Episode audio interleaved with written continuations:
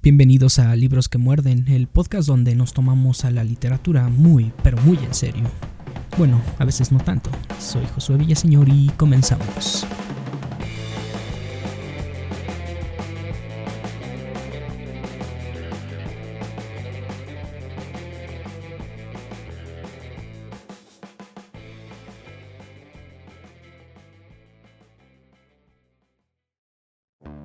Aclaración. El siguiente episodio de podcast es una pieza humorística e informativa. No pretende hacer apología al delito del robo de libros en cualquiera de sus formas. En los hechos miramos con frío desdén y sorna a personas como Citlalit Rodríguez, la articulista de Vice que manda a olas de incautos lectores adolescentes a robar en ferias de libro puestos en ribotril, o al diputado Fernández Noroña, que va por la vida tomándose selfies saliendo de la ducha y diciendo que quien no se ha robado un libro en su vida es un burgués puritano. Libros que muerden se apega a la sexta ley del tratado penal más antiguo del que tenemos noticia, el Código Hammurabi, que dicta que si un hombre roba algo propiedad de Dios o del palacio, será ejecutado, y el que haya aceptado de sus manos lo robado será ejecutado también. ¿Qué les pasa? ¡Ratero! ¡Ratero! ¡Ratero!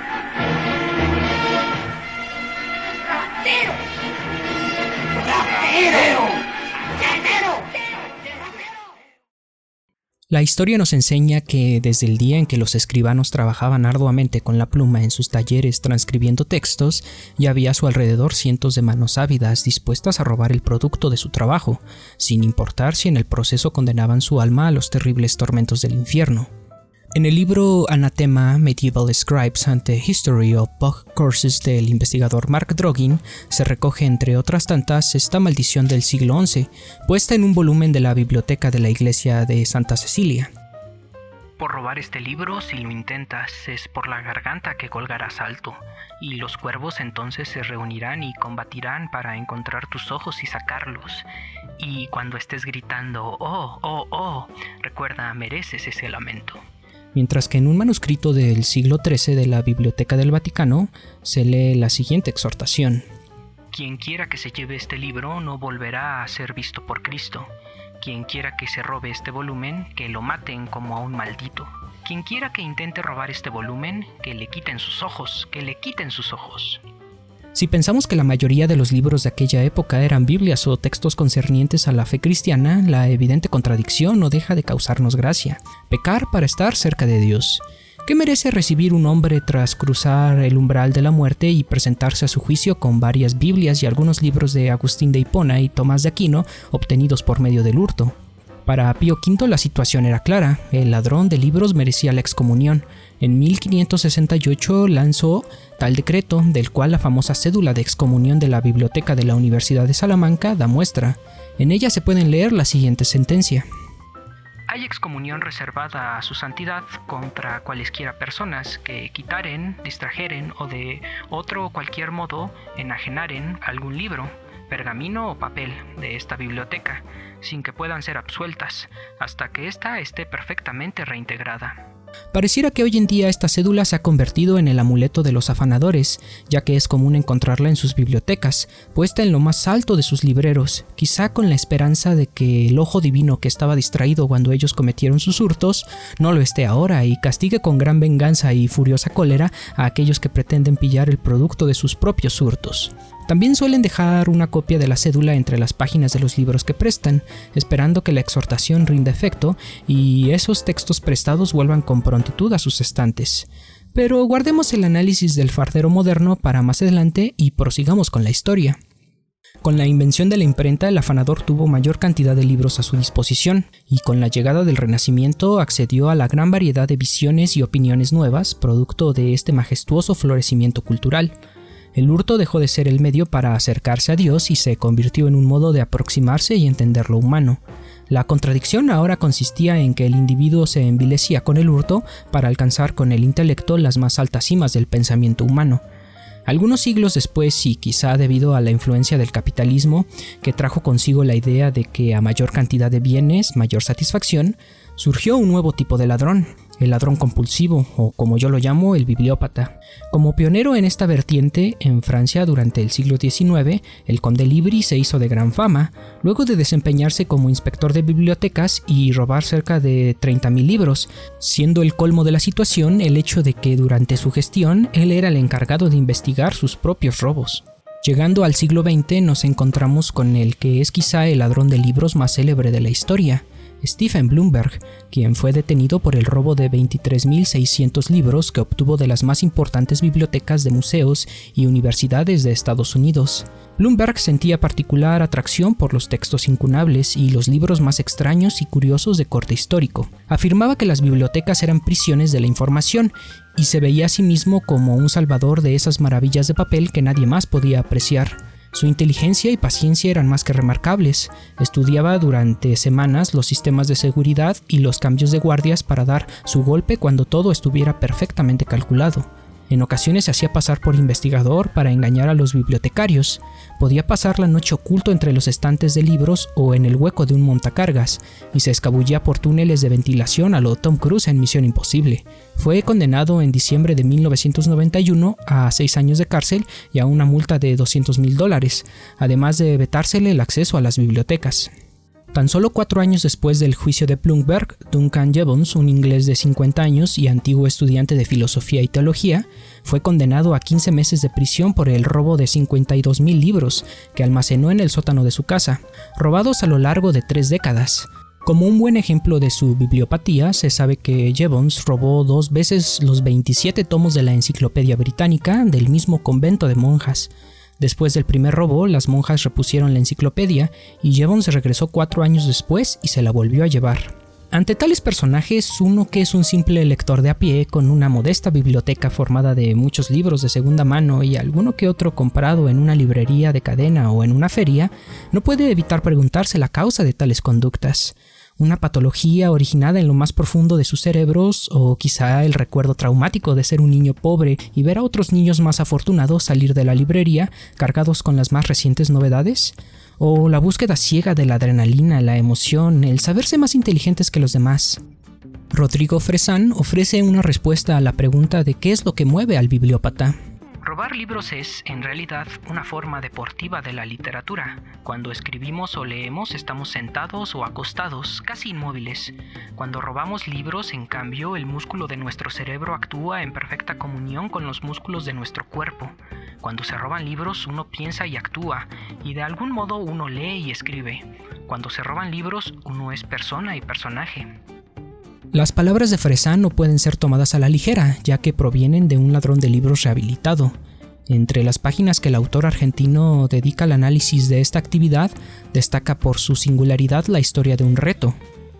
En una ocasión Fresán desafió a un amigo a un rally delictivo, cada uno parado en un extremo de la avenida Corrientes, en donde había gran cantidad de librerías de viejo, tenía que robar las siete partes de En Busca del Tiempo Perdido de Marcel Proust y en orden de publicación.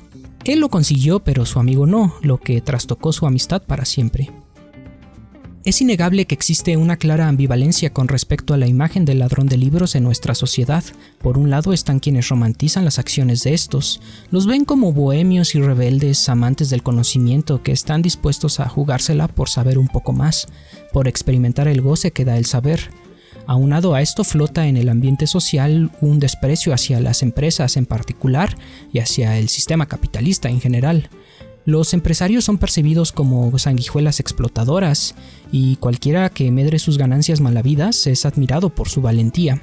Por otro lado existe un bando de personas que desprecian las acciones del fardero, una facción que no puede ser ignorada o etiquetada por defecto como conservadores, fifís o cualquier apelativo despectivo hacia las clases altas, ya que hacerlo reduce de facto la discusión a un juego de opiniones entre buenos y malos, ricos y pobres. Lo cierto es que a esta facción es a quien le doy la razón a la hora de hablar del robo de libros, pero veamos por qué. Uno de los principales argumentos que enarbolan quienes ven bien la práctica del robo de libros es el de que las librerías inflan el precio de sus productos a puntos en los que es casi imposible tener acceso a ellos en un país con salarios tan bajos como los de básicamente cualquier país de Latinoamérica. Con precios así, la consigna de protesta que dicta que si el hambre es ley y el saqueo es la justicia, nos parece un tanto razonable, y si aún no lo creen, tan solo recuerden aquella vez en que, curioseando en la librería, se encontraron un libro que les hizo brillar los ojos y salivar como si se encontrasen ante un platillo apetitoso, pero al darle la vuelta y ver la etiqueta del precio, un escalofrío recorrió su cuerpo y los hizo exclamar como Teresa. Pero para tener acceso a una buena colección de libros, en ocasiones solo basta caminar algunas calles y visitar la biblioteca pública de nuestra colonia ya que si uno mira con detalle entre sus estantes encontrará que tras los 12 tomos de la historia de Nayarit y las enciclopedias de los años 80, hay un librito de Asimov o Cervantes, un Calvino o un Lispector, ahí escondidos esperando que alguien los pida en préstamo, y si la cosa está grave y en nuestra biblioteca local solo hay libros de Krause o Coelho, basta con viajar un poco más lejos para visitar una biblioteca de mayor acervo y tramitar nuestra credencial de préstamo domiciliario. Pero si lo tuyo sigue siendo el deseo de poseer, de voltear la vista en tu sala y encontrarte con un librero bien surtido, basta ir a un tianguis de libros. En la Ciudad de México hay una buena cantidad, donde puedes comprar libros de segunda mano a excelentes precios, e incluso libros nuevos a precios más bajos que en librería. En redes sociales existe una vasta cantidad de grupos destinados para la compraventa de libros de todos los temas y editoriales. A lo que voy es que hoy en día las opciones para hacerse de un buen libro a un precio accesible son bastantes. Yendo aún más lejos, por medio de un ebook se puede tener de manera cómoda, gratuita y legal una vasta biblioteca de clásicos en la palma de la mano. Habiendo tantas opciones, ¿por qué sigue existiendo tal cantidad de farderos, como lo evidencia las cifras que reportan las ferias de libro? Mi humilde opinión es que nos encontramos ante un fenómeno multifactorial. Oye, oye, despacio, cerebrito. Por un lado, la cochina necesidad de acumular es poderosa. Hay personas que alcanzan el paroxismo del placer viendo una pila de libros que quizá no vayan a leer, pero tenerlos ahí acomodaditos juntando polvo les da una sensación de bienestar. Aunado a esto, hay cierto goce perverso al momento de salir de una librería o una feria con uno o varios libros robados. El Mefistófeles que nos susurra al oído invitaciones pecaminosas y que quiere hacer de nosotros un verdadero crápula, baila sobre el tejado con cada pequeño libro robado. Es normal que la mayoría de los ladrones de libros sean gente joven, chicos deseosos de hacer crecer sus bibliotecas, con poca blanca y más pasión que sesos. Pura rebeldía que nos trae a la memoria las palabras de Hernán Casiari, la pasión acostumbra a entrar por las puertas del no. Es imposible negar que todos hemos sentido en algún momento el antojo de realizar una acción prohibida, en especial durante nuestra juventud. Algo que puede ser una simple fantasía a la que recurrimos en los momentos de ocio o el primer paso en una vida dedicada al crimen y la indecencia. Si se avanza en esta línea, como lo dijo Fresan, uno pasa a ser persona y personaje. El ladrón sufre del síndrome de Madame Bovary, es excéntrico a ratos, irracional, un granuja llamativo. Llena la insatisfacción de su vida con esta peligrosa actividad, una insatisfacción que todos hemos sentido y hemos canalizado de diferentes maneras. Pero siendo ese el caso, creo comprender un poco qué es lo que los empuja a realizar un acto que, como ya he señalado, no es en absoluto necesario para satisfacer el intelecto en nuestra época. Quienes admiran al fardero conocen la diferencia entre el bien y el mal, no están locos, pero no dudan en colocar a la estética sobre la moral. Se crea un espacio absurdo donde el ladrón se considera un artista. Roberto Bolaño atinó a resumir esto cuando dijo, Me parece muy atractiva la idea de arte y crimen. El crimen es un arte y a veces el arte es un crimen. Bolaño, el santo patrono del gremio fardero, suele ser una fuente recurrente en la discusión libresca. Ladrón descarado y excelso escritor, le regaló al mundo el arquetipo del joven ladrón, cazador de joyas literarias, talentoso y lleno de humor. Muchos ladrones aspiran a su imagen, pero un detalle que se suele ignorar es que su misma criatura idealizada engendra su negación. Bolaño dejó de hurtar libros cuando fue atrapado en una librería de la Ciudad de México. La amenaza de la deportación lo hizo consciente de todo lo que se jugaba con tan peligroso hobby un destino que en diferentes formas espera a todo ladrón de libros consumado. Todos caerán, y el primer presagio es el orgullo y el imaginar dicho escenario como algo completamente imposible. Si tú, amigo fardero rehabilitado, pudiste dejarlo antes de ser atrapado en el acto, te felicito, aunque lamento decirte que nunca padeciste la verdadera bibliopatía, esa que te obliga a cometer la acción una y otra vez, que te hace recorrer todas las librerías de tu ciudad y desplumarlas porque algo en esos libros te lo ordenaba libros que solo te hablaron una vez porque los robaste y los pusiste en tu librero sin quitarles el retractilado durante años. Eso es ser un bibliópata, sentir que tu vida se desarrolla dentro de una vieja película en blanco y negro, pero ver por unos instantes la intensidad de los colores y las formas cuando cruzas el umbral de una librería con uno o varios libros robados. El corazón sonando como un tambor, tu voz interna gritando y llenando de ecos electrizantes cada centímetro de tu cuerpo mientras luchas por sellar y ocultar las grietas que la adrenalina genera en la máscara de cotidianidad que construiste para pasar desapercibido frente al guardia de seguridad o al librero al que le dejaste tu mochila cuando entraste a la librería. Sentir que naces de nuevo cuando das los primeros pasos fuera, saberte anónimo, oculto en la masa de hombres y mujeres de la cual pareces formar parte, pero en realidad eres algo completamente ajeno y lo sabes. Mientras regresas de nuevo al mundo gris y estático de la realidad para reiniciar el ciclo del hurto y así acceder de nuevo a ese mundo de luces y colores intensos. Sí, reconozco que la anterior descripción de las sensaciones que despierta el robar un libro suena como algo en extremo apetitoso, igual que la descripción de las sensaciones que vienen tras consumir una droga, y dicho sea de paso, con las mismas consecuencias negativas. Sí, el robar libros es una adicción y como toda adicción, esta modifica la manera en cómo el individuo percibe la realidad. Ese mundo gris del cual el adicto busca evadirse no es más que una construcción de la adicción, porque el mundo es en realidad una avalancha de sensaciones intensas. Solo hay que tener paciencia y aprender a percibirlo como tal dejarse llevar por la buena música, la buena comida y las buenas amistades. Buscar para uno lo mejor de lo mejor, que no es comprar las cosas más caras como pudiera parecer o robárselas, sino desarrollar nuestro gusto, vivir alegres, hacer de cada día una fiesta, divertirnos y bailar de día y de noche.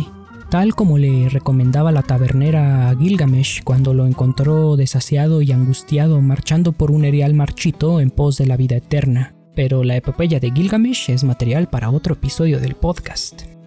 A ti, orgulloso bibliópata que se precipita hacia el abismo, junto con mis mejores deseos, te dejo esta oración, tomada del breve manual para robar libros y no sentir remordimiento de Juan Zapato, que puedes encontrar en su blog.